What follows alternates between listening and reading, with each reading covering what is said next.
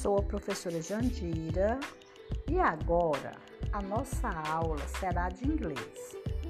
Vamos estudar o nome das frutas. Vocês irão assistir um vídeo e depois resolver a atividade, certo?